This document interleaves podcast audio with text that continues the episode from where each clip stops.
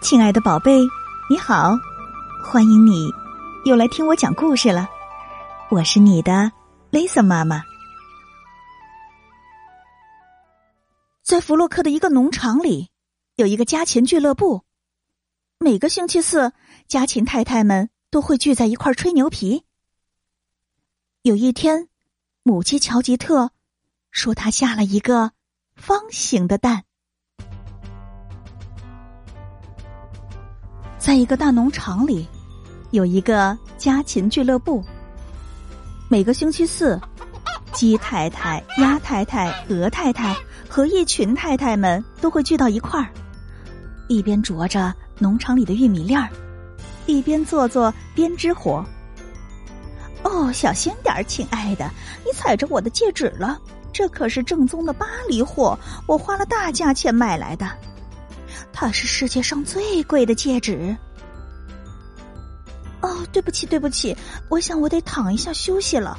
我在大风中一连飞行了五千三百六十公里，平均每小时的飞行速度是三十四公里呢。现在我真是有点累了。哦，我的天哪！你看起来确实像一只煮熟的火鸡，可你看看我，我现在容光焕发。我昨天晚上收集了十三公斤上等的蠕虫，哎，所以你们信不信？我一个晚上可以下五十六个蛋呢！在所有的家禽当中，只有母鸡乔吉特没有说话，因为他什么也没有，什么也没干。亲爱的你呢？最近怎么样？火鸡太太问。我今天早上，我下了一个方形的蛋。哦，我的天，方形的蛋！乔吉特说他下了一个方形的蛋。这条特大新闻很快就在农场里传开了。母鸡乔吉特一夜之间变成了大明星。动物们从世界各地来到了农场拜访乔吉特，向他学习经验。记者们也从大老远的地方赶来了。哦喂，你是怎么做到的？能谈谈你的感受吗？哦，你生的时候疼不疼啊？呃，请问那位幸运的爸爸在哪儿呢？你可真了不起！从此，乔吉特走起路来大摇大摆，说起话来夸夸其谈。他把翅膀雄赳赳的竖起来，把靴子上的马刺擦得闪亮亮。无论乔吉特走到哪儿。他都是一副自信满满的样子，在他身边总是有很多的赞美，比如会有人说：“嘿，乔吉特，你真漂亮。”会有人说：“乔吉特，你真是太有才了。”还有人会说：“干得好，乔吉特。”有那么一天，好奇的鹅太太开口了：“请问，我们能不能看一看你的那个了不起的方形鸡蛋？”乔吉特愣了一下，然后说：“啊呃，当然，当然可以了。”乔吉特满口答应着，可是心里却乱极了。他觉得自己的脑袋一下子就变成了空白。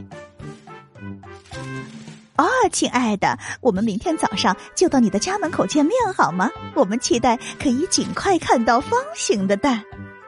鹅太太兴奋地说。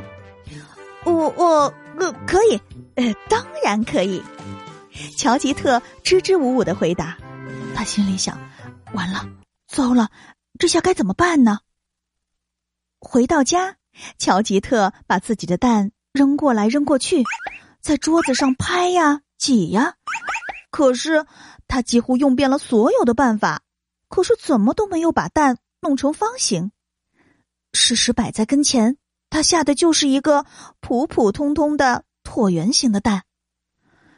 唉，乔吉特的谎话，明天早上就会被拆穿的。第二天，公鸡刚刚叫过了一遍，动物们就成群结队的来到了乔吉特的家门口。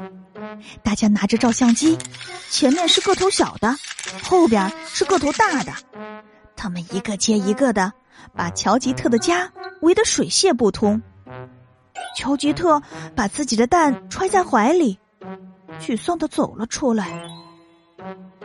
就在乔吉特要把椭圆形的蛋展现在大家面前的时候，一只可爱的小鸡宝宝把蛋壳弄碎了，走了出来。哦，我的天，看呐，它真是太可爱了！哦，没错没错，真是好可爱的一只小鸡哦！你瞧，哦，它可长得真壮啊！的确是个小可爱，毫无疑问呢。方形的蛋孵出来的孩子显然与众不同。大家快看，它的脑袋是方形的，翅膀看起来也很有力嘛。大家都高声的赞叹着，可是只有鸭太太在一边说：“啊去，不管怎么说。”我们都没有看到他下的是方形的蛋。鸽子连忙打断他：“你不能这么说。其实我们应该早点来，也许这只小鸡就是从方形的蛋壳里孵出来的。”得了吧，我们已经来的够早了。算了算了，我现在得去试靴子了，那可是百分之百的一双好鞋呢。我也得走了，我赶着去见朋友。你知道吗？我的朋友是一只华丽的孔雀。哦好了，朋友们，我也要走了。我和鸭王子约好的，一块儿去池塘里滑雪呢。你呢，乔吉特？你有什么安排呀？是不是再下一个方形的蛋呢？我我我实际上只想待在这儿，和我的宝贝儿待在一块儿。母鸡乔吉特。下了一个方形的蛋的消息，在农场里传开了。他一夜之间变成了大明星。可是，宝贝，乔吉特，他真的下了一个方形的蛋吗？你是怎么看待这件事儿的呢？欢迎你请爸爸妈妈帮忙，在故事下方留言来告诉 Lisa 妈妈。今晚的故事就到这里了，明晚八点半，Lisa 妈妈。还有新故事在等着你哦！如果你喜欢雷森妈妈的故事，就一定要记得把它分享给你要好的朋友。要记得，分享可是一种美德哦。如果你想听到更多的故事，可以在微信公众号和喜马拉雅里搜索并关注“雷森妈妈讲故事”，就能听到所有的故事啦。夜深了，该睡觉了，宝贝，别忘了跟身边的爸爸妈妈。